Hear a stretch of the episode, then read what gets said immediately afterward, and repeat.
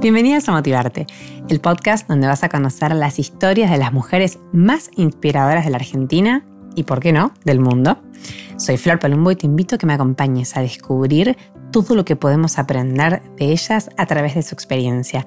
Pasa y escucha. Así arranca Motivarte.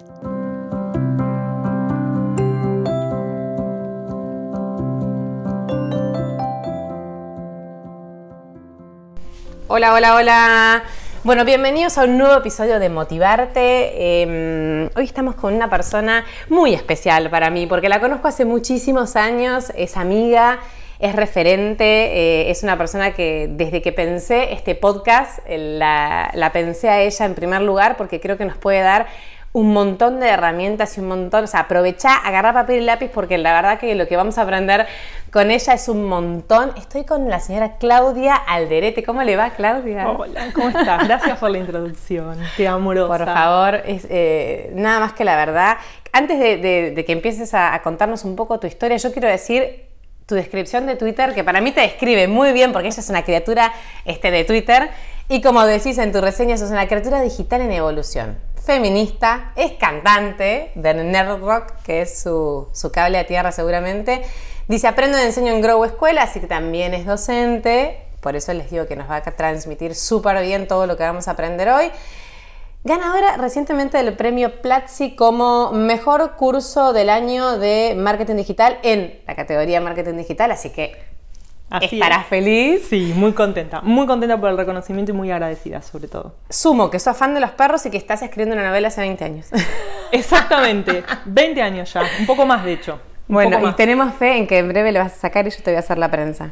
Eh, en principio deberíamos ir un paso anterior que es terminarla. Estoy trabajando muy fuertemente en eso. Bueno, entonces este, ven lo que les dije, súper versátil y súper foco en digital, que es algo que eh, si estás pensando en tu emprendimiento, si estás, eh, o si incluso estás trabajando en relación de dependencia, eh, lo que hagas en esta vida hoy, te guste o no, empieza a pasar por lo digital. Así que, Clau, quiero que me cuentes un poco, bueno, primero, ¿quién es Claudia Alderete?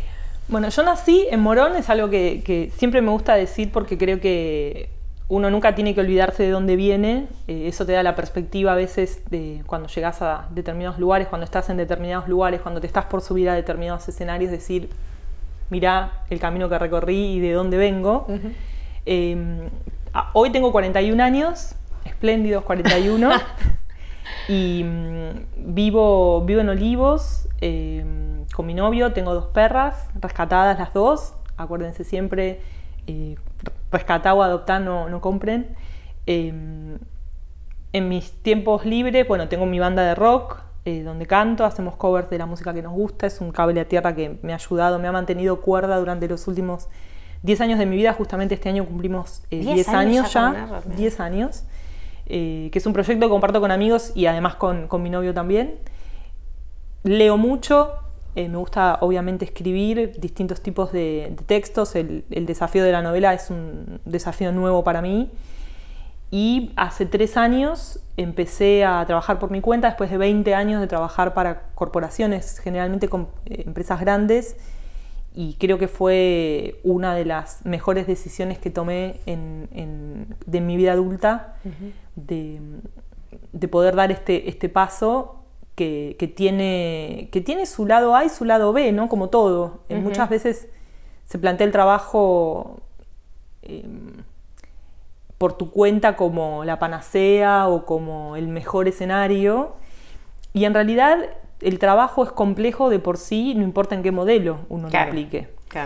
Así que si me tuviera que definir desde lo laboral, eh, yo digo que trabajo como experta en transformación digital porque la transformación digital implica múltiples aspectos de lo que significa el, impacto para personas y para organizaciones de introducir eh, herramientas digitales en cualquier parte de su proceso, en las comunicaciones, en el marketing, en la relación con los clientes, incluso en la relación entre los propios empleados dentro de una compañía.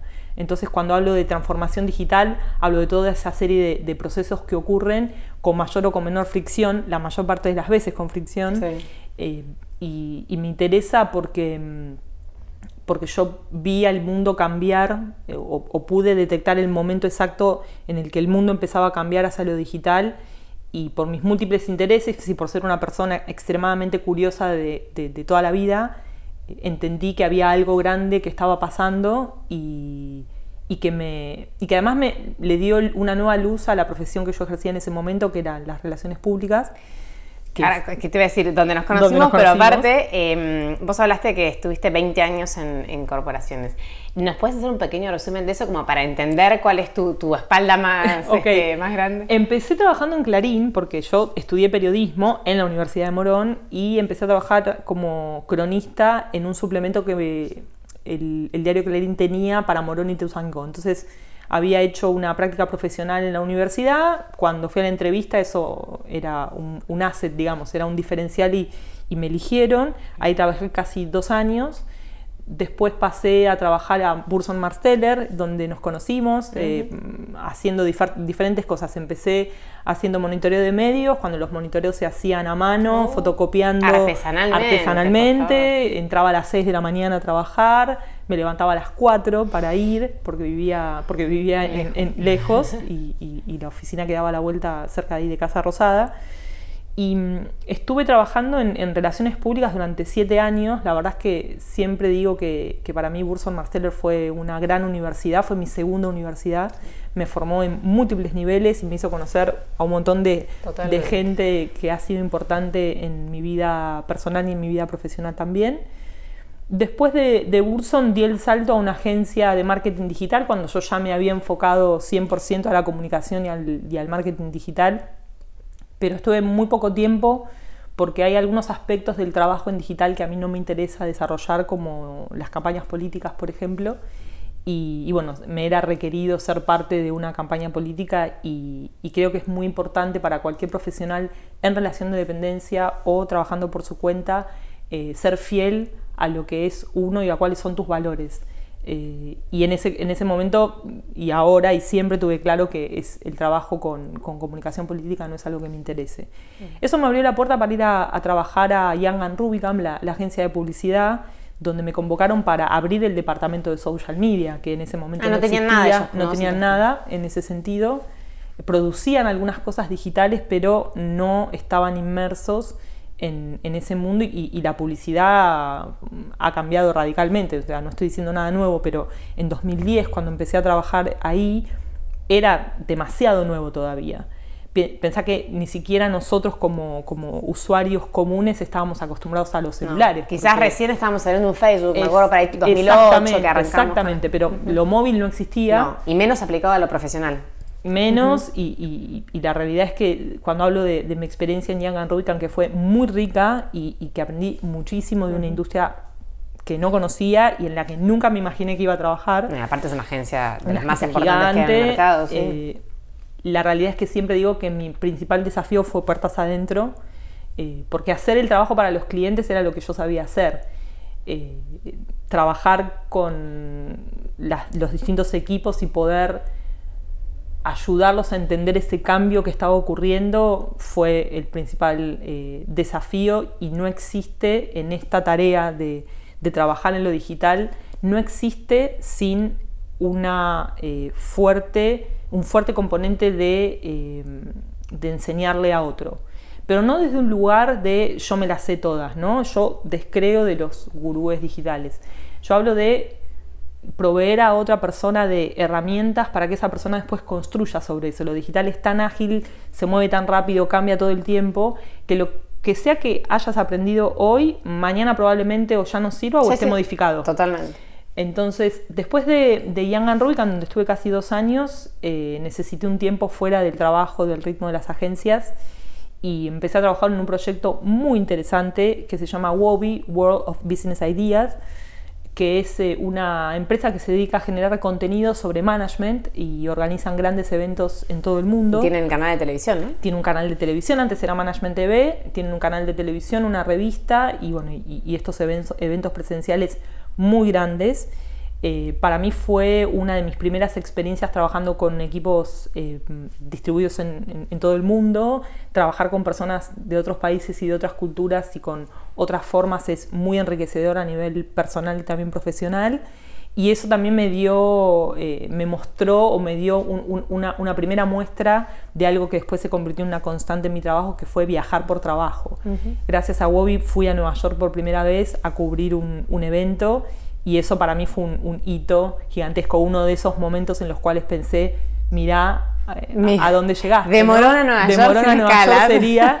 No, hay una escena que, tengo como, como, una, como una película dentro de mi cabeza, como un, un videoclip que es que me invitaron a un, a un, a un lugar, yo no sabía dónde iba, me, me dicen, tenés que venir, estamos en un evento, y voy, y era un evento de una revista que se llama Interbrand, eh, que hace un ranking de, de, la evaluación de las, de las empresas todos los años, era la presentación de ese ranking en eh, una de las terrazas de Rockefeller Center.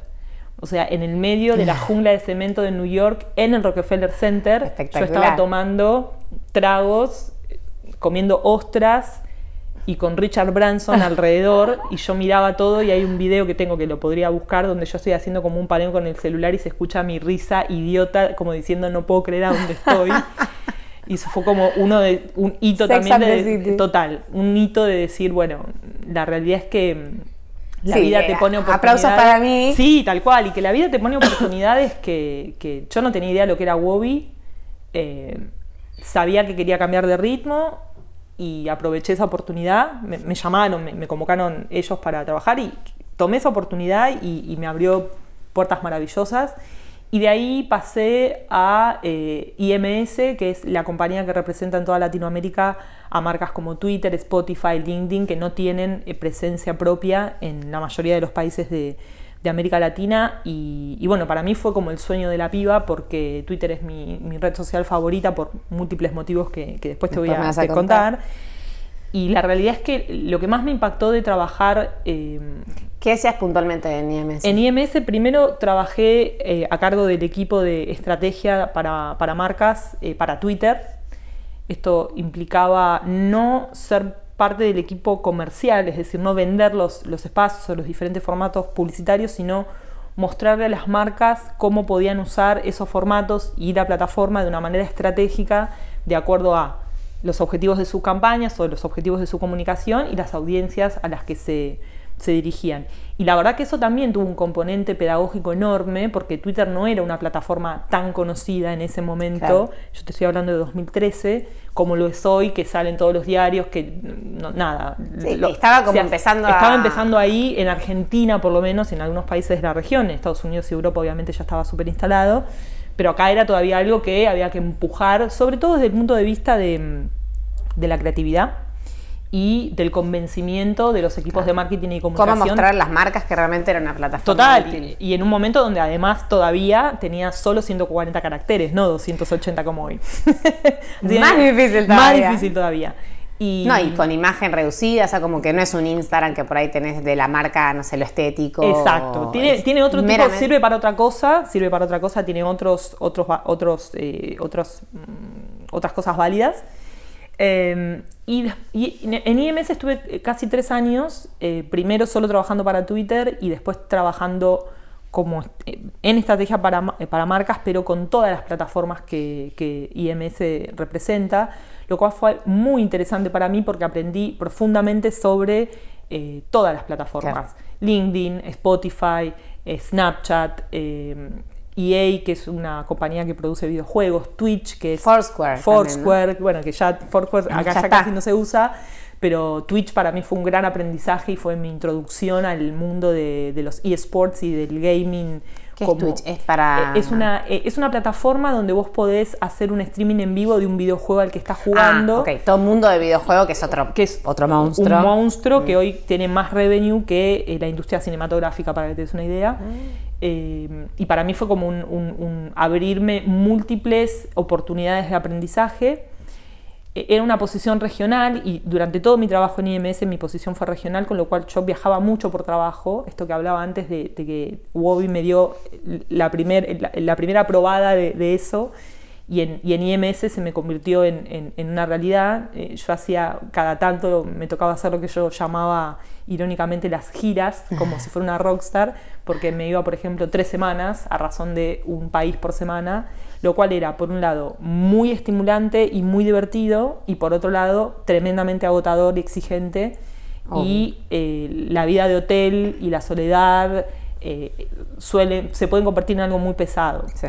Eh, así que la realidad es que uno de, los principales eh, motivos por los cuales yo tomo la decisión de empezar a trabajar por mi cuenta fue porque históricamente yo le pongo mucho de mi cabeza y mi cuerpo sobre todo al trabajo.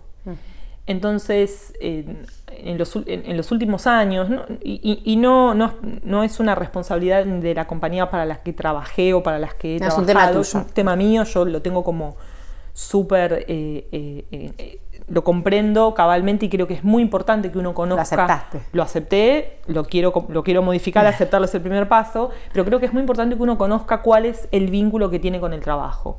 Hay gente como yo que le pone el cuerpo y la cabeza con un costo muy alto, sobre todo para el cuerpo y para la cabeza. Hay gente que tiene una, por fortuna, tiene como una visión mucho más de poder cortar y de no involucrarse emocionalmente. Maneja unos límites Claro, que y eso no quiere decir sanos. que sea menos responsable o más responsable. ¿eh? Yo no digo que yo soy más responsable. Me eh, hago más daño. Eso no está bien.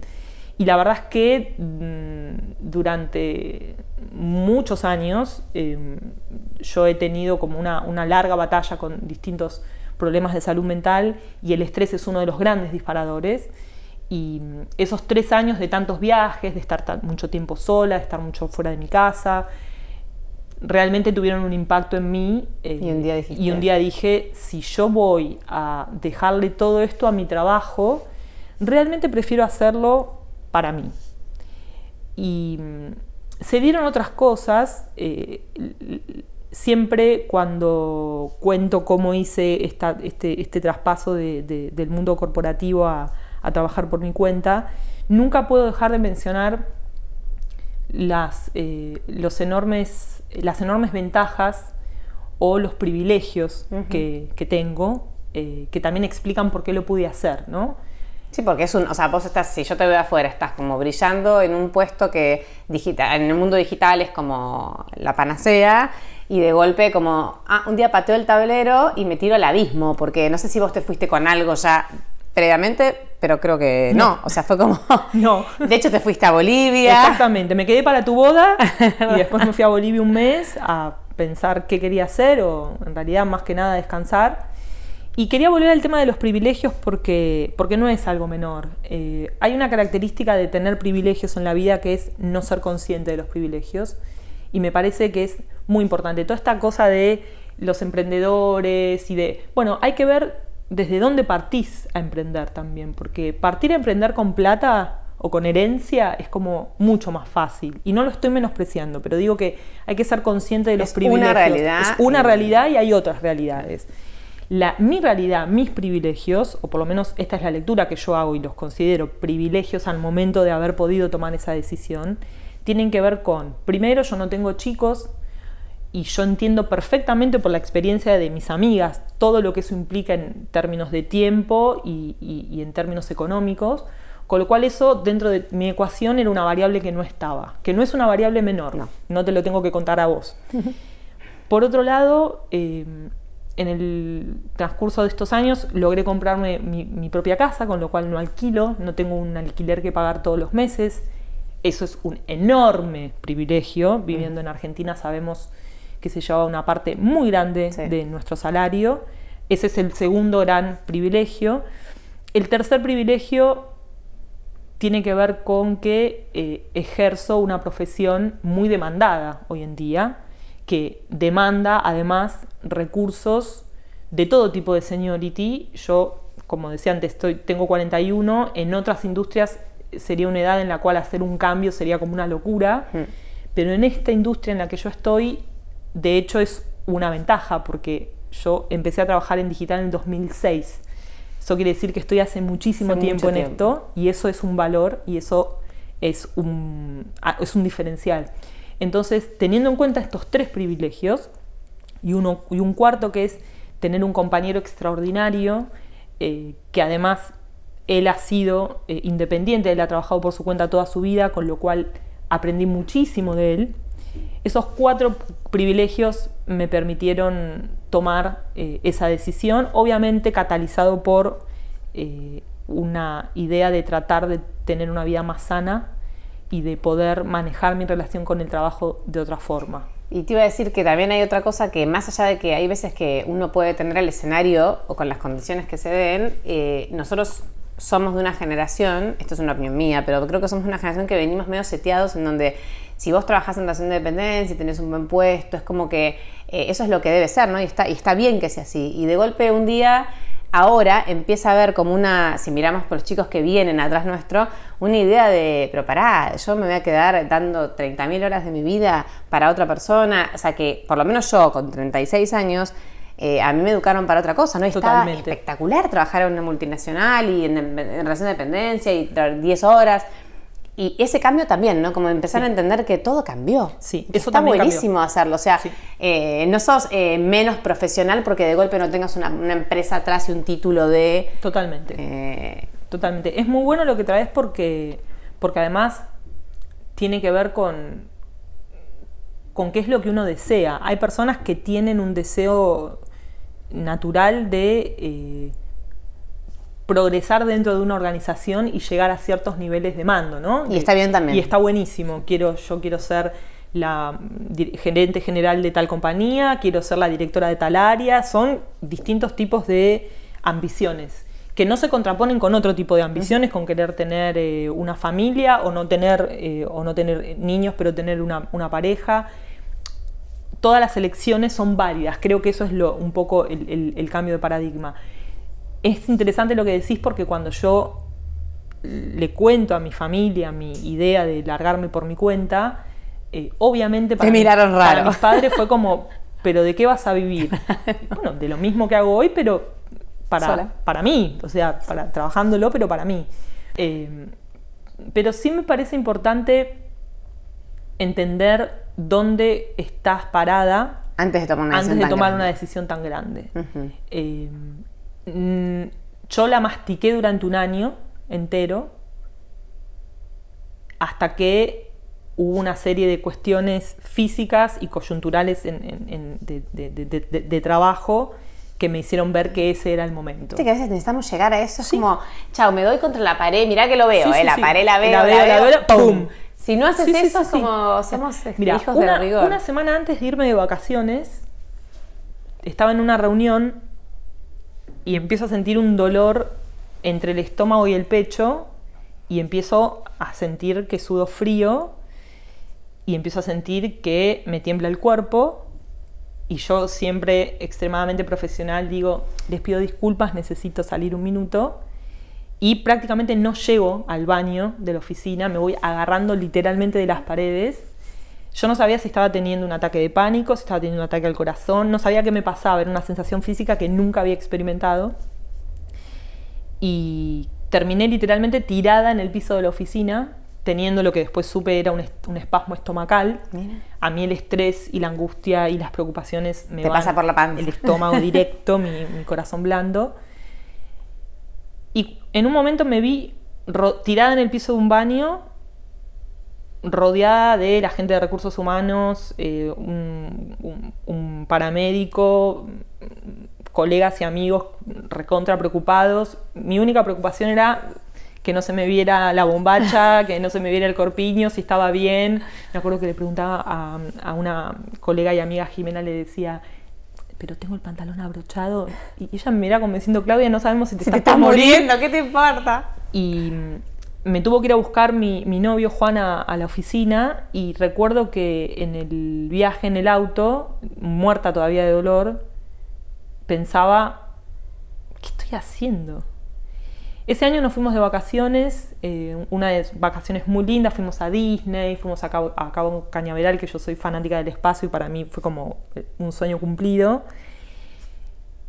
Y en esas vacaciones tomé la decisión de, que iba a volver eh, y, que iba, y que iba a renunciar, que iba a, hacer el proceso de salida, no tipo de un día para el otro, sino que iba a hacer el proceso de salida. y que me ponía como, como fecha máxima de salida el final de, de ese año. Eh, pero definitivamente no fue algo impulsivo y creo que las grandes decisiones de la vida en general no, no está bueno tomarlas de manera impulsiva, así que hay cierto tipo de planificación o algún esquema de planificación que hay que, que hay que meditar y que hay que hacer antes y que hay que evaluar múltiples niveles de lo que significa trabajar por tu cuenta. ¿Qué es lo que vos, eh, bueno, dejás todo esto, decís, bueno, vuelvo, renuncio, hago el, traspaso y, y, qué es lo que vos eh, considerás que es importante, más allá de estos tres pilares que vos dijiste, cuatro, eh, para tomar esta decisión para una persona común y corriente que dice, bueno, ok, yo estas variables las manejo, así todo tengo la idea de seguir. Eh, a mí me gustó el hilo que, por ahí también está bueno que la gente lo busque en Twitter, es creo que cerca del 9 de enero del 2020. Eh, que, tuviste aparte muchísima repercusión, pero es como muy claro, mostrás ahí muy claramente lo que tenés que tener en cuenta a la hora de tomar esta decisión. Yo, el primer, eh, el primer vector que analicé, creo que es lógico, evidente, es lo financiero, lo monetario eh, lo que hice fue hacer una evaluación de, bueno, ¿cuánta plata tengo? Y la pregunta era, ¿cuántos meses puedo vivir en el escenario catastrófico de que no entre un peso? Que nadie me llame, que nadie me apruebe una propuesta. ¿Cuántos meses puedo vivir ajustándome, bajando gastos, pero cuántos meses reales? Creo que eso es un, número que además te, te trae paz mental. Porque yo tengo la idea respecto del dinero, tengo esta idea y, no es como por idealista, ¿no? Pero yo no quiero ser la persona más rica del cementerio. Para mí el dinero tiene que estar puesto en función de hacer cosas mientras estás en este mundo. Si no, no tiene sentido. Entonces, yo toda mi vida, desde los, trabajo desde los 19 años, siempre ahorré. Cuando ganaba, no sé, mi primer sueldo en Burson Martel era de 900 pesos, con lo cual yo pagaba un alquiler y vivía sola y ahorraba. Siempre ahorré, entonces dije, bueno, este es el momento en el cual todos esos ahorros de todos estos años, estos 20 años de trabajo, se tienen que poner eventualmente a disposición de algo. Entonces, primera cuestión, hacer una evaluación de tus finanzas. ¿Cuánta plata tenés? ¿Tenés deudas? ¿No tenés deudas? Eh, tenés em, la posibilidad de que haya algún tipo de trabajo que te genere un ingreso fijo por mes, más grande o más chico, pero que vos sabés que contás con esa plata todos los meses. Pago la obra social con esta Pago la obra social. y me quedo tranquila de acá. Exactamente, porque hay cosas que tenés que empezar a considerar. Entonces, lo primero es hacer una evaluación financiera y ser como muy honesto también o honesta con vos mismo y entender si estás dispuesto a ajustarte, entender si estás dispuesto a resignar algunas cosas de tu forma de vida, eh, grandes, pequeños ajustes, medianos ajustes, pero lo financiero, no, lo económico en realidad, no puede no ser evaluado. Porque. Por lo menos por un tiempo, por lo menos por un tiempo. Tener un a probar todo este tiempo. Claro. Tener un respaldo que, te permita eh, realmente poder salir a buscar clientes, a hacer negocios, porque la rueda no se pone a girar tan rápido. Incluso poniéndole un montón de energía, no gira tan rápido. Entonces, tenés que tener ese, resguardo financiero. La segunda cosa es hacer un, una, un autoanálisis acerca de qué tipo de persona sos en términos de eh, tu abordaje al trabajo. Y esto tiene múltiples capas, ¿no?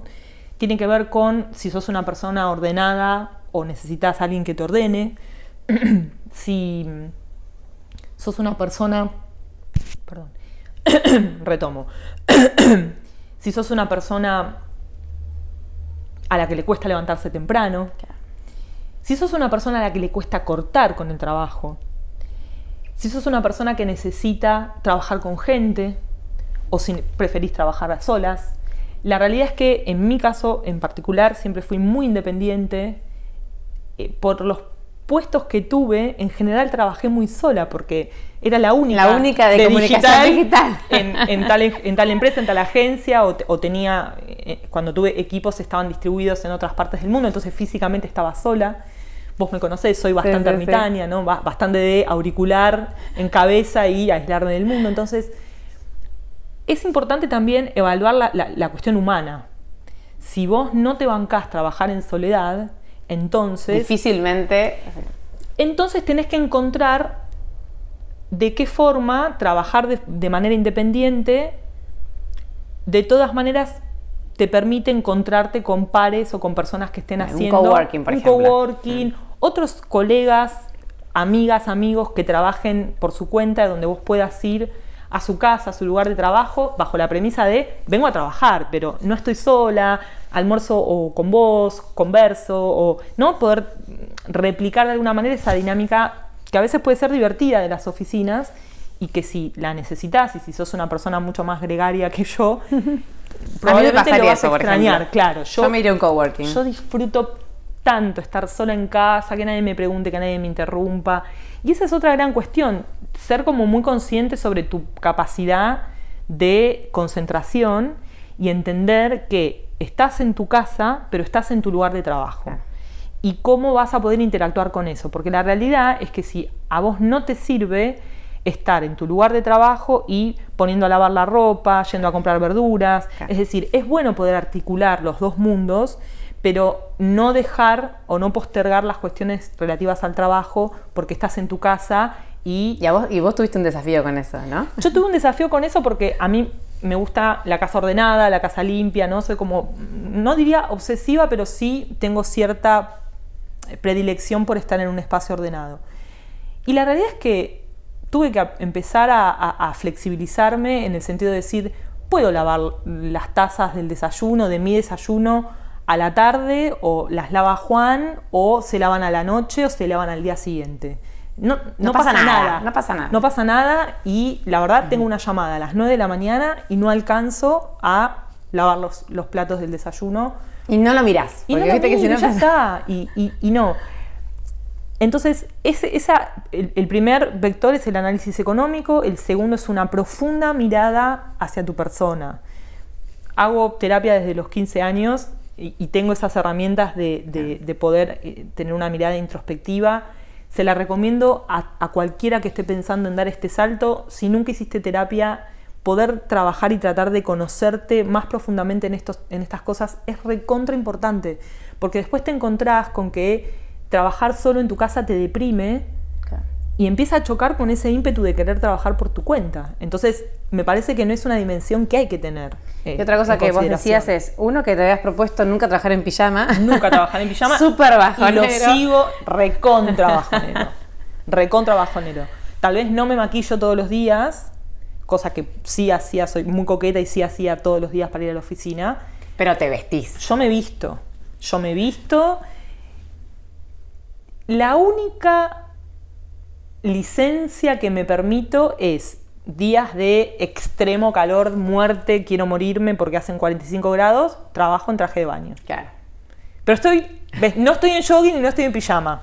No, y otra Jamás. cosa es lo de los límites del trabajo de conocerse, que también me parece importante. Hay gente que eh, si no tiene una obligación de levantarse a tal hora porque tiene que cumplir un horario, le- es consciente de que le costaría levantarse de la cama, bueno, hoy empiezo a las 12, bueno, empieza como a moverse. Y otra que por ahí le pasa lo contrario, se pasa 14 horas trabajando, entonces ahí hay también un equilibrio que, que, eh, de vuelta, desde la base del autoconocimiento, uno puede em, administrar. Total, y además, uno de mis principales desafíos en estos tres años, que recién este año lo pude empezar a, a disfrutar o a, o a- o a permitírmelo, es las ventajas de trabajar por tu cuenta. Yo pongo el ejemplo de que hoy empiezo mi semana yendo a yoga a las 10 de la mañana. Y cuando empecé, el primer lunes que fui a yoga a las 10 de la mañana, me costó tremendamente ¿Sentías culpa? culpa, porque yo tenía que estar trabajando y la realidad es que no. ¿Por qué? Porque como vos decías antes que estamos programados para trabajar 20 años en la misma compañía y siempre en relación de dependencia, también estamos programados para trabajar de 9 a 18, de 10 los a lunes, ni 19. hablar, o sea, el lunes- Y el lunes a la mañana es tipo, em- empieza tu vida la dieta y tenés la- que el ejercicio y trabajar. Y la, y la cuestión es que trabajando por tu cuenta y, y sin tener un jefe o una jefa o, o- o cuentas que rendir que no sean entregar tu trabajo en tiempo y forma a tus clientes o estar para cuando tus clientes te necesitan, esta idea de poder manejar tus horarios, incluso si a vos te cuesta levantarte temprano, no es un problema. Porque si a vos te cuesta levantarte temprano y empezás a trabajar a las 12, Está perfecto. Ahora, mientras ese esquema te permita de vuelta entregar las cosas en tiempo y forma, estar cuando tus clientes te necesitan. Entonces, por ejemplo, hoy yo estoy acá con vos, me tomé este, esta mañana para, grabar el podcast, habiendo respondido y dejado todo eh, en forma ordenado y, sabiendo que no estoy atravesando ninguna crisis ni ninguna cosa que me, que me demande estar súper recontra presente. Pero eso es algo que vas incorporando, o por lo menos a mí me costó mucho incorporar. Yo me levantaba a 9 de la mañana, de 9 a 18, eh, eh, hubo momentos en los que mm, trabajé 14 horas seguidas porque tengo una capacidad de concentración enorme y al no haber nadie en casa, el cuerpo me indicaba cuando me tenía que levantar, o las perras, mis dos perras cuando me venían a buscar para que las saque. Pero, pero no hay un, solo modelo. También es una falacia pensar que trabajar por tu cuenta es necesariamente replicar el modelo de trabajo que tenías cuando trabajabas en una oficina. que por esa parte te fuiste. Exacto. Es que, es que, por ejemplo, para mí el home office, que es un gran tema, que hay muchísimas organizaciones que no entienden que el home office es personas trabajando donde quieran, haciendo su trabajo. No es ni siquiera home office, ni siquiera es en tu casa, puede ser en un bar, puede ser en una plaza, puede ser, como le decía ayer a un colega, yo trabajo arriba del colectivo, yendo de reunión en reunión, respondiendo correos, pero para aprovechar el tiempo, ¿no? Por frenética de que también puedo ir leyendo en el colectivo o mirando el paisaje, pero digo, hay momentos que los aprovecho para trabajar porque está buenísimo. Me voy a un bar, yo trabajo con el teléfono a veces, ni siquiera cargando la computadora todo el día. Entonces, también poder desarmar esa idea de que trabajar por tu cuenta es replicar el modelo de trabajo que tenías en la oficina. Hay que permitirse disfrutar de los beneficios de trabajar por tu cuenta. Por ejemplo, hoy estoy hablando con vos acá. Ayer trabajé seis horas adentro de una peluquería. y trabajé y entregué documentos, respondí correos, hice una parte de una investigación que tengo que hacer. Y no importa el lugar, por lo menos obviamente, obviamente, en eso a lo que yo me dedico. Hay otras profesiones que no tienen esos beneficios, pero que sí pueden encontrar, el, vos tenés que encontrar el modelo que sea apropiado para vos y para la profesión que ejerces. Y no necesariamente es de 9 a 18, y no necesariamente es de 9 a 18 sentada en un escritorio en tu casa. Hay múltiples modelos y cada uno tiene que encontrar y cada una tiene que encontrar ese modelo y ese modelo lo vas a encontrar haciendo. Yo empecé 9 a 18 sentadita, modelo oficina, terminé con un esquema bastante más flexible. Entregando y, funciona y funcionando y siendo eh, eh, digamos, responsable y, cumplidora y, profesional. ¿Y cómo empezaste a hacer girar la rueda? Porque, bueno, vos te fuiste y que es un poco lo que pasa, bueno, ¿y ahora qué hago? O sea, ¿cómo empezás a, a moverte, a conseguir todo este laburo que te da?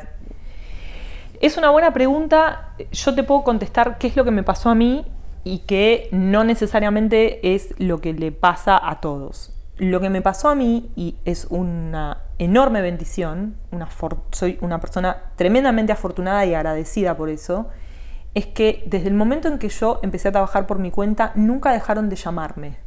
Personas que me conocían, gente con la que trabajé a lo largo de mi vida, ex clientes, personas que eh, eh, eran de una agencia y se fueron del lado del cliente. En lo personal, pocas veces tuve la necesidad de salir a buscarlo. Ahora, supongamos que ese no hubiera sido el escenario, creo que es fundamental poder eh, tener, y esto sí, esto sí, esta parte de la tarea sí la hice. Yo tengo un sitio donde eh, cuento qué es lo que hago, para qué me podés convocar. Laclaus.com. Eh, claudialderete.com, todo, junto. Tengo una presentación de credenciales donde digo qué es lo que hago, donde muestro qué es lo que hice, tengo que incluye links a conferencias, a artículos, em, referencias de personas con las que trabajé. Tenés que armarte un pequeño set porque tenés que salir a venderte. Y eso es algo que no nos enseñan a hacer. A muchas personas les cuesta, pero si vas a trabajar por tu cuenta, tenés que salir a golpear puertas. Que a mí no me haya pasado es anecdótico. La realidad es que necesitas generar un set de em, propiedades que te permitan mostrarle al mundo qué es lo que haces. Entonces, un sitio súper sencillito que... Que hoy con, con un montón de plataformas. Con WordPress o sí, con Wix, Wix, o- los puedes hacer incluso sin tener conocimientos de programación. Necesitas tener presencia en algunas redes sociales que son clave. La primera es LinkedIn o LinkedIn. Me parece clave que estés ahí con toda la información, un muy buen perfil, eh, con conexiones. Y además, otra cuestión es contarle al mundo que estás Claro. saliendo a trabajar por tu cuenta. Eh, creo que hay mm, como cierto pudor en, porque muchas veces se confunde el autobombo humo, acá estoy yo, soy lo mejor que le pasó al universo, versus, hola, estoy empezando a trabajar por mi cuenta, hago todas estas cosas, Claro. ¿no? Y estar atenta o atento. En LinkedIn pasa muchísimo que la gente, las personas, incluso las organizaciones, publican en sus páginas de marca o en sus perfiles, estamos buscando tal puesto, está abierta tal vacante. Estar en modo búsqueda. Claro. Que cuando vos estás en Que relación de dependencia, activo. activo, ser activo. Cuando estás en relación de dependencia, el trabajo te es dado Claro. eh, trabajando, por ejemplo, que yo trabajé en distintos tipos de agencia, pero agencia al fin era ir a cubrir la necesidad que un cliente venía a plantear o ir a buscar o ir a presentar algo que vos pensabas que podía ser útil para el cliente. En este caso, sos vos quien tiene que estar atento a oportunidades. Y otra cosa que me resulta clave es la cuestión de relacionarte con gente que hace lo mismo que vos, eh, aunque te cueste, a mí me cuesta un montón y trabajé en relaciones públicas siete años y nunca entendí cómo no me despidieron porque era pésima en, en- en- en- en la, la- la- la charla liviana de evento y de recordar los nombres de las personas y para qué puto medio trabajaba, pero bueno, seguí adelante. Eh, tenés que ir a eventos, pero, pero no esta cuestión de ir al evento por hacer el show off, sino realmente de una forma sincera para ir a conocer gente, para que el aprender de es otros. El networking es fundamental. Pero de vuelta, ins- insisto en este concepto de que networking también es una, a veces una palabra con mala reputación. Y, y en realidad hacer networking es conocer a otros que están en la misma que vos, eh, de quienes podés aprender, con quienes podés tener estas instancias que te decía de tal vez un día trabajar juntos, hacer sinergias, yo hago esto y se complementa con lo que vos haces. Y entonces hay que, hay que estar en un modo activo muy diferente al que tenés cuando trabajás en, en relación de dependencia. Y eso es algo que si te cuesta, lo vas a tener que desarrollar. Porque si no, tenés que ser muy afortunada, como me pasó a mí, que te vengan, que te vengan a buscar por, por tus años de Sí, trabajo. te vengan a tocar la puerta. Y a veces pasa también para mí que por ahí hay gente que trabajó toda la vida en una industria y de golpe un día quiere vender medias y viene de ser abogada. No sé, cual. entonces eh, de golpe también te gusta, te conectás, eh, no sé, por ejemplo, con, con esto que te gusta vender medias, pero empezás a encontrar un mundo nuevo. Y eh, en tu caso vos como que seguiste la misma, La misma. y la misma línea, Ajá. pero por ahí si no seguís la misma línea, que también puede pasar, Sí. eh, bueno, hay que empezar a conocer el mundo en el que te vas a meter. Exacto. Y, y- y salir a mostrarte y a venderte. a- es súper. Yo coincido con eso. Para mí las relaciones, y no solamente para gente cada vez mismo, potenciales clientes, o sea, Sí, sí, sí, sí. realmente eh, moverse no es una opción. E- e- ese nuevo mundo en el que te vas a... eh, yo tengo un caso muy, muy cercano, eh, mi novio fue programador toda su vida y hace poco menos de, de dos años decidió ser eh, carpintero. Y, y una de las cosas más increíbles que yo lo vi hacer que- y que me resulta absolutamente fabuloso es que él se movió del mundo de la programación al mundo de la carpintería y armó su universo dentro del mundo de la carpintería, conociendo gente, teniendo redes, conociendo colegas, haciendo juntadas con colegas. Y eso eh, le reditúa en múltiples niveles. De vuelta, el, el que te reditúe no tiene que ver con tener más clientes o ganar más plata. Tiene que ver con poder darte vuelta y tener a alguien a quien hacerle una consulta profesional. Che, me pasa esto, ¿cómo manejás vos esto en estas situaciones? ¿Cómo presupuestás tal cosa? ¿Cuánto cobrás tal otra? Eh, cuando presentás una propuesta, ¿cómo lo haces? Es también eso que en una oficina se da de forma natural, porque tenés a tus colegas sentados al lado tuyo o a tus colegas sentadas al lado tuyo, cuando trabajás en relación de dependencia, si no te armás un universo donde quiera que vayas, eje- en, el- en- en la industria en la que te vayas a meter, si no venís de esa industria, es clave. No es una opción, como vos decís. Y además te llena de conocimiento. Y mm, bueno, dentro de este, de este hilo de Twitter que habías puesto, mencionabas unas aplicaciones también que para vos fueron fundamentales. Sí, em, otra eh, cuestión, yo hablaba de eh, la cuestión de, eh, económica, la cuestión de entender y de conocerte como, individuo, salir a venderte o, armar tu, portfolio o, la manera en la que te presentas al mundo como profesional y tus servicios. Y la otra cuestión es poder ser financieramente responsable y muy consciente. ¿A qué me refiero con esto? Es, vos tenés que saber cuánto gastás, en qué gastás, y cuánta plata necesitas para vivir en un mes promedio. No, en el mes que es tu cumpleaños organizas una fiesta, no. En un mes promedio, ¿cuánta plata eh, necesitas? Lo que yo hice fue, el año anterior a largarme por mi cuenta, yo era un desastre, pagaba la tarjeta de crédito dos veces, no, sabía cuánta plata había en el banco, pero más por una cuestión de, de, bueno, de, no, de no tener una urgencia financiera o monetaria entonces había plata en el banco, yo siempre decía, yo sabía gastarla y, que entraba. Después lo que pasaba en el medio, por ahí era como una caja negra.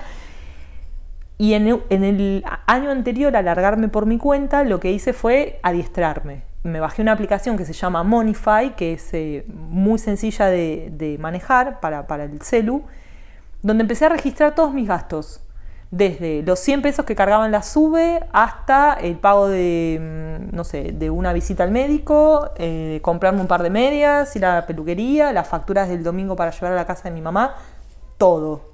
Porque eso me permitió tener una radiografía a lo largo después de, varios meses de decir dónde gasto la plata. Y eventualmente, en ese primer ejercicio de si no entra un solo peso durante meses, ¿dónde puedo recortar?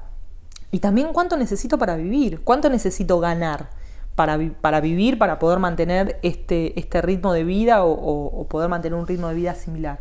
Entonces, Monify me ayudó a organizar mis finanzas, a poder entender cuánto, cuánto gasto y en qué, y me ayudó a hacer ese primer diagnóstico, pero también me sigue ayudando hoy a entender en qué gasto y la verdad es que los hábitos son, son difíciles de adquirir, pero una vez que los adquirís son son salvadores.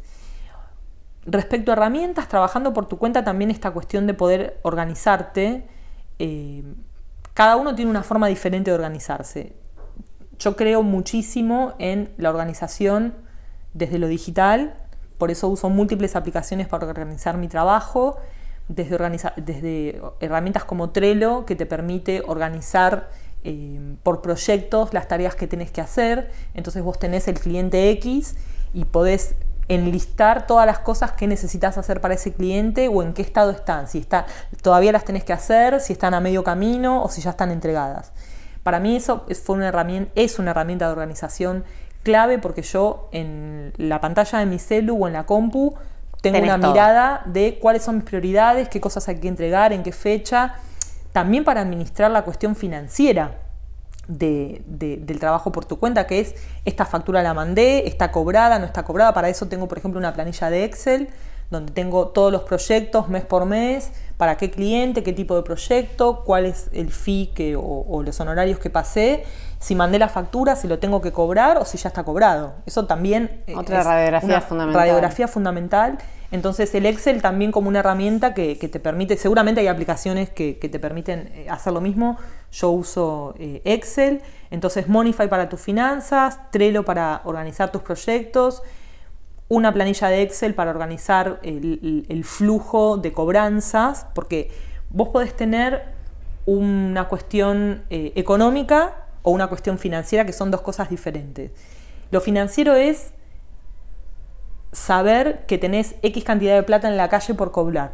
Mm. Lo económico es que, no te haya entrado una plata, que no te haya entrado guita, o sea, que no, no, tengas plata en la cuenta. Entonces, a veces tenés un tema financiero y no económico, y eso hay que, digamos, ponerse, eh, ser ágil o, aprender. Si te, si te cuesta, a mí siempre me costó organizarme con la plata y organizarme con eso, me parece fundamental hacer esa parte administrativa del trabajo por tu cuenta que antes lo hacía otro, ¿no? Eh, Exacto. El pago del monotributo, el pago de, la, de, la, de la cobertura de la, de la obra, social, ponerte calendarios, ¿no? Ser como la organización vence al tiempo, el tiempo es tu materia de trabajo Eh, entonces es fundamental en ese sentido. Me gustó Eh, la frase, la organización vence el es tiempo. que sí, no es mía, no me acuerdo de, de quién es. Es, es una, es una frase eh, que, que ex- que existe hace, hace tiempo, pero es, es fundamental porque si tenés muchos proyectos abiertos al mismo tiempo, tenés que balancear.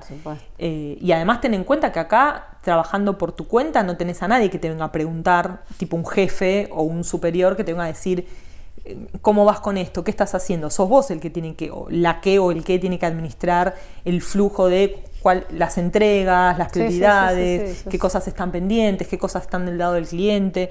Así que toda herramienta que te ayude a organizarte mejor te hace ganar tiempo. Entonces esta cosa de, para mí, en un cuaderno, no sé si es lo ideal, el cuaderno se puede perder, lo tenés que tener siempre con vos, tenés que estar pasando, que es lo que yo hacía antes, ¿no? Todo el tiempo cuando tenés muchas cosas tachadas de tu to-do list, tenés que pasar la lista de cero. Entonces, las herramientas tecnológicas hay que amigarse con la tecnología, porque Claro. más allá de que yo trabaje con tecnología, incluso si no trabajas con, con tecnología, te ayuda a organizarte.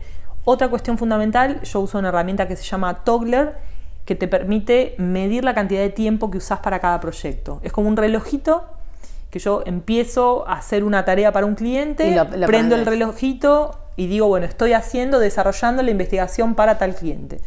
Y eso me permite, al final del mes, entender si yo cobré de más o cobré de menos por ese Porque proyecto. cobras por horas dedicadas Claro, a porque cada yo cobro por horas dedicadas al proyecto. Entonces, cuando vos recién empezás, si no lo hiciste antes en tu trabajo en relación de dependencia, por ahí no sabes cuánto te lleva una tarea. No tenés en claro cuánto te lleva en, en lo que yo me dedico a hacer una presentación o hacer un desarrollar la- eh, una clase para un curso. Bueno, estas herramientas te permiten empezar a entender más o menos cuánto tiempo te lleva hacer algo y que eso te, se, se convierta en, un, eh, en una herramienta para poder cotizar trabajos después. Que eso también es parte de- de- del aprendizaje que uno ¿cuánto tiene que hacer, ¿Ahora qué cuánto sale tu trabajo. claro.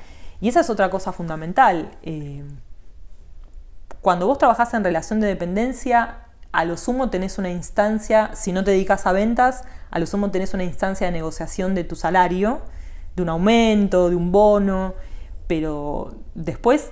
las- Otro negocio el valor de tu trabajo. Claro, eh, entonces acá es, es, eh, ponerle un valor a tu trabajo, aprender cuánto sale tu trabajo y cuánto cuesta tu trabajo, que no es lo mismo, ¿no? y, y cuál es el valor que vos le ponés y no, y no tener miedo a, a- a cobrar lo que vos pensás que tu trabajo vale. Eso, también cuesta un montón. ¿eh? Eso cuesta un montón, pero después también, definitivamente, al, al- al final de cuentas, eso de alguna forma segmenta eh, los clientes con los que trabajás. Y, y esa es otra cuestión fundamental para mí, saber decir que no, que es una de las, de las grandes... eh, no, no, no quiero decir ninguna palabra eh, que, que- suene a, a- a juzgar, pero suele ser uno de los grandes desafíos que tienen los, las personas que trabajan por su cuenta. Decirle a todo que sí y después que no te dé el tiempo, que no te den las manos, Sobre estar al explotado. Perdón, al principio, ¿no? Como que decís, bueno, tengo que agarrar, tengo que agarrar. Tengo que agarrar todo. Sí. Pero después, eso que agarraste, lo tenés que ejecutar. Y vos tenés una cabeza, dos manos y 24 horas. Y tenés en esas 24 horas que dormir, descansar, tener algo de tiempo para vos, tener tu vida familiar. Entonces, también poder elegir proyectos y saber muy bien qué querés hacer y qué no querés hacer. Saber qué no querés hacer es tan importante como saber qué sí querés hacer. Yo hoy tengo muy claro qué cosas no quiero hacer y cuando llegan pedidos de ese tipo de trabajo se los derivo a otros clientes, a Claro. otros, a otros, A otros colegas. colegas. Digo, mira, yo ese tipo de trabajo no lo hago, pero te recomiendo fuertemente a esta persona, a esta otra persona. Eh, por eso también la importancia de las redes, ¿no? Porque sé a quién derivarle trabajo que yo, que yo no quiero o que no sé hacer, que esa es otra cuestión. No puedes aprender desde cero eh, a hacer eh, matemática aplicada.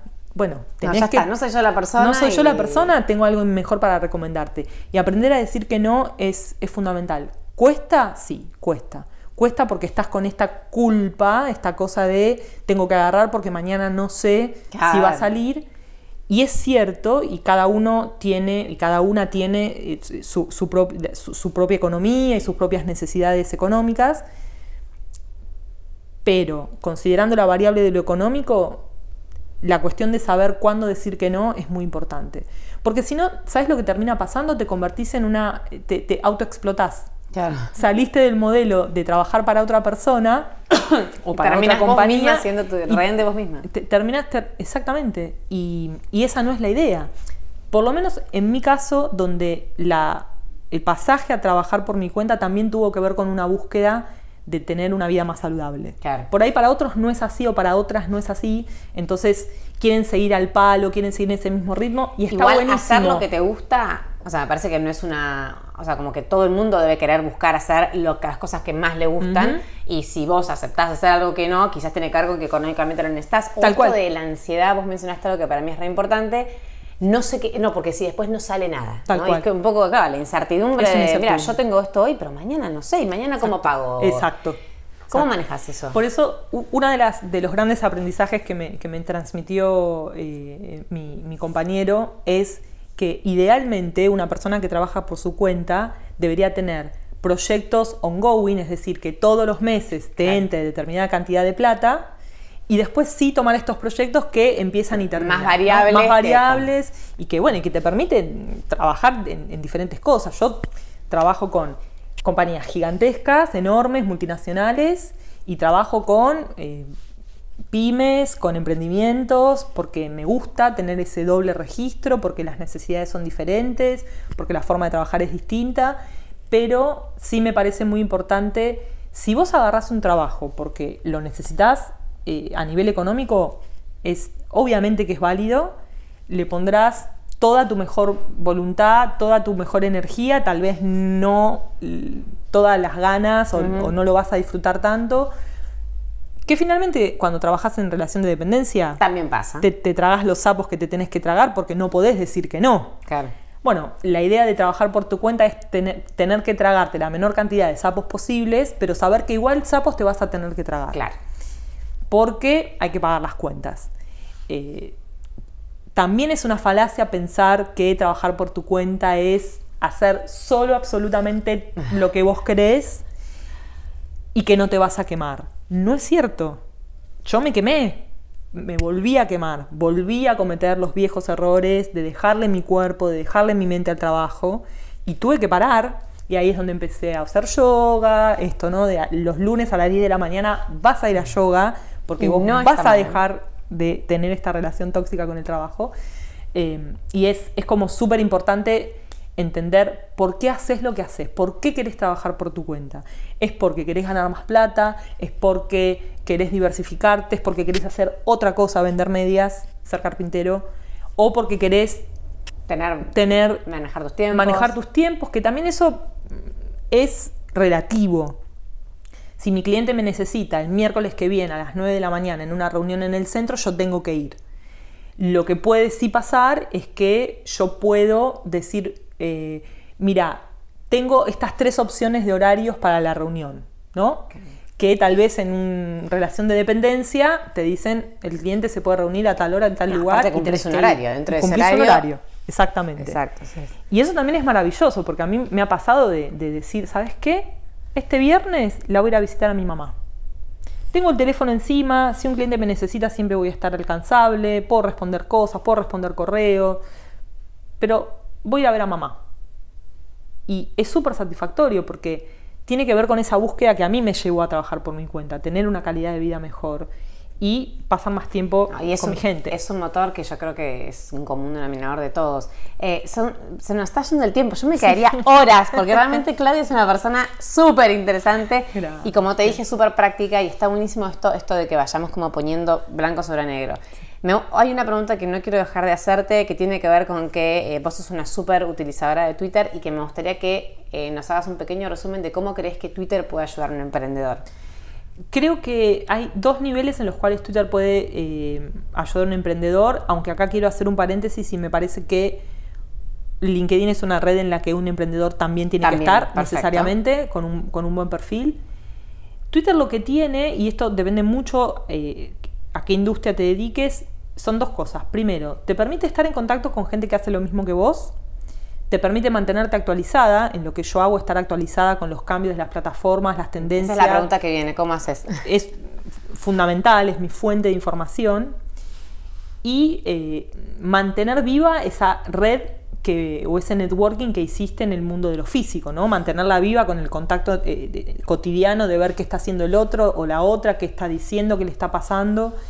Em, para mí Twitter te ayuda desde lo personal en ese sentido, el networking, el, poder estar actualizado en lo que sea que hagas o actualizado en lo que sea que hagas.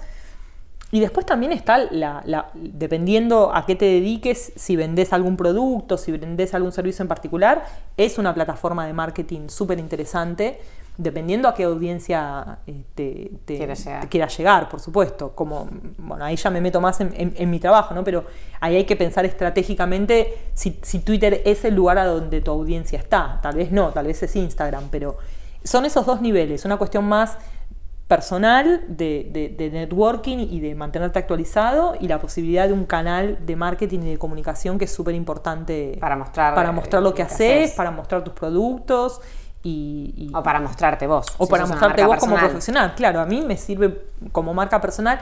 Yo no lo exploto tanto en ese sentido, lo, lo, uso más como una herramienta personal, es como una extensión de mis pensamientos y de mis intereses mezclado con lo que hago, pero no soy el, arquetipo de persona que solo habla de su trabajo. Es otra forma de usar Twitter, no está ni bien ni mal, es otra. Yo elijo esta porque me gustan muchas cosas, además de mi trabajo, que me gusta un montón, pero no es lo único que me, que me interesa y no es lo único que me interesa compartir con, con, la gente con la que interactúo. Y mm, bueno, lo último es, eh, yo quería hablarte un poco de, lo, dijiste lo de, lo de mantenerte actualizada, usas Twitter y además usas alguna otra cosa. Uso una herramienta que se llama Feedly, que es un, un, un, es una herramienta muy fácil de usar que básicamente en vez de vos ir a cada una de las fuentes de información, blogs, sitios, donde quiera que te informes, entras a esta plataforma y vos enchufaste esos blogs o esos sitios a tu cuenta de Feedly y los tenés todos ahí. Tenés todo el feed y tenés todas las nuevas notas, todos los artículos. Y eso está bueno porque te permite estar como actualizado de, de las novedades de tu sector. Si vendés medias, bueno, ¿cuál es la tendencia en medias para el otoño, invierno 2021? Y es muy importante porque eso te sirve para tomar decisiones de negocio o para poder entender una nueva necesidad que surge. Eh, por eso no es menor esta, esta cuestión del aprendizaje constante. Trabajar en, relación de dependencia muchas veces atenta contra el desarrollo de las habilidades de eh, ser autodidacta, que es una de las habilidades clave de una persona que trabaja por por su cuenta. Vas a tener que aprender a hacer cosas o pagarle a otros. Yo, por ejemplo, le pago a un contador para que me haga todos los meses ciertas cosas porque exceden mi capacidad o no estoy dispuesta a aprender eso. Pero, pero sí eh, tenés que, estar en un estado de, aprendizaje constante y leer y mantenerte informada e informado es fundamental. Te quedas obsoleto muy rápido hoy. No importa qué hagas. Si sos contador, tenés, necesitas actualización. Haces tratamientos de belleza, necesitas actualización vendés cosas relacionadas con el diseño, necesitas actualización, de lo que sea. Coincido, No hay ninguna actividad humana hoy que no se esté transformando. La tecnología tiene que ver con eso, pero el cambio de nosotros como individuos y como consumidores también. Entonces, si no te mantienes actualizado, siempre vas a estar viejo. Y, y aparte te puede llevar a tomar malas decisiones Totalmente. Que, devienen en, en, otras cosas mucho peores. Exacto, en que tu modelo de negocio no funcione, otra cuestión para la que sirve Twitter, que, viene, que tiene que ver con esto, es ver qué está haciendo tu competencia, qué están haciendo las grandes marcas, las grandes, las, marcas chicas, las marcas chicas a las que les está bien, yendo hacer bien. Benchmarking. Claro, hacer benchmarking, compararte, aprender de lo que hacen otros, ver cómo manejan ciertas situaciones otros, cómo manejó esta marca grande esta queja de un cliente, cómo lo hizo una marca chica, quién lo hizo mejor, cómo lo quiero hacer yo. Es aprender, es ver lo que están haciendo los otros para aplicarlo, que es lo que yo llamo sabiduría, ¿no? Que es poder aprender a través de la experiencia de otros también. La sabiduría no es solo lo, que aprendes por lo que te pasó a vos. Y, para terminar, ¿qué es lo que te falta entonces aprender a vos como, como persona que trabaja por su cuenta? Dijiste que aprendiste ya a lo largo de estos tres años un montón de cosas, pero supongo que tu 2020 te plantea otros desafíos nuevos. Mi 2020 me encuentra terminando de aprender a disfrutar de los beneficios de trabajar por mi cuenta, me encuentra terminando de darle forma a mi propuesta de valor, qué es lo que quiero hacer, porque puedo hacer muchas cosas, pero lo que tengo que terminar de dirimir es qué quiero hacer. Hay una gran diferencia entre todo lo que uno puede hacer y lo que quiere hacer. Bueno, acá estoy terminando de definir qué quiero, dónde me quiero focalizar, por lo menos este año, eh, y también eh, aprender a eh, tomarme tiempo para hacer cosas para mí. Por eso para este es un año crucial en términos de terminar de escribir esa novela, que es el gran proyecto personal por fuera del trabajo que encaré este año y, que es un gran aprendizaje porque estoy aprendiendo a escribir de forma sistemática. Una cosa es escribir un hilo en Twitter, otra cosa es escribir un artículo en un blog. Escribir una novela es totalmente, diferente, es otra cosa y, estoy aprendiendo eh, aprender. Y eso es, eso es algo, algo fundamental. Eh, así que mi 2020 me plantea como desafíos en, múltiples niveles y creo que todavía tengo que terminar de aprender a, venderme. Y es algo que, es como, voy todos los años aprendiendo un poquito más, pero creo que todavía tengo que seguir la seguridad en vos misma. No es tanto la seguridad, en mi caso tiene que ver con que quiero encontrar el registro que me identifique para venderme eh, el autobombo a mí me cuesta mucho, lo veo como algo... No me gusta, me da pudor. Esa es la palabra, me da vergüenza. Te sentís incómoda en me siento incómoda en ese lugar de, no sé, di una conferencia para 500 personas o el año pasado estuve en siete países dando conferencias, me cuesta y es algo que tenés que contarlo. Bueno, perdón, dice una charla TED. ¿Cómo pasamos por alto tu charla TED? Una Pero bueno, digo, enorme desafío también. Enorme desafío que todavía no, no, se publicó, en próximos días seguramente se va eh, a, publicar, pero mm, pero sí, eh, cómo, cómo, sacar a relucir lo mejor de vos, finalmente que no estamos acostumbrados a eso. Se lo, muchas veces se lo confunde con eh, ser ególatra o, ser un hedonista, eh, o es, una expresión que me gusta es ser pagado de uno mismo, ¿no? No, eh, a nivel laboral es muy importante que puedas comunicar lo que haces, porque ¿cómo van a saber los demás para qué contratarte si vos no contás lo que haces? así que en ese sentido no es, por fortuna no, no, no, soy una persona con, temas de seguridad respecto a, lo, laboral, pero sí eh, aprender a venderme es uno de mis desafíos que, todavía tengo que afrontar. Bueno, me encantó, o sea, creo que incluso podemos después buscar otros temas porque sos una persona súper interesante y, me parece que nos dejaste un montón. Yo todas las cosas que dijiste, eh, las aplicaciones y, por ahí un poco eh, enumerar y ordenar de vuelta escrito, por si quieren, la van a encontrar en heroinaustral.com cuando hagamos la publicación de este podcast. Así que muchas gracias por estar acá con nosotros, por, venir a, motivarte, a motivar a un montón que seguramente estén empezando a bajar esas aplicaciones y, animarse, porque la verdad que el mundo es de los valientes. Así, que está ahí para los que quieran tomarlo. Muchas gracias, Clau. Muchas gracias a vos por invitarme. Por favor. A ustedes los veo en el próximo episodio de Motivarte.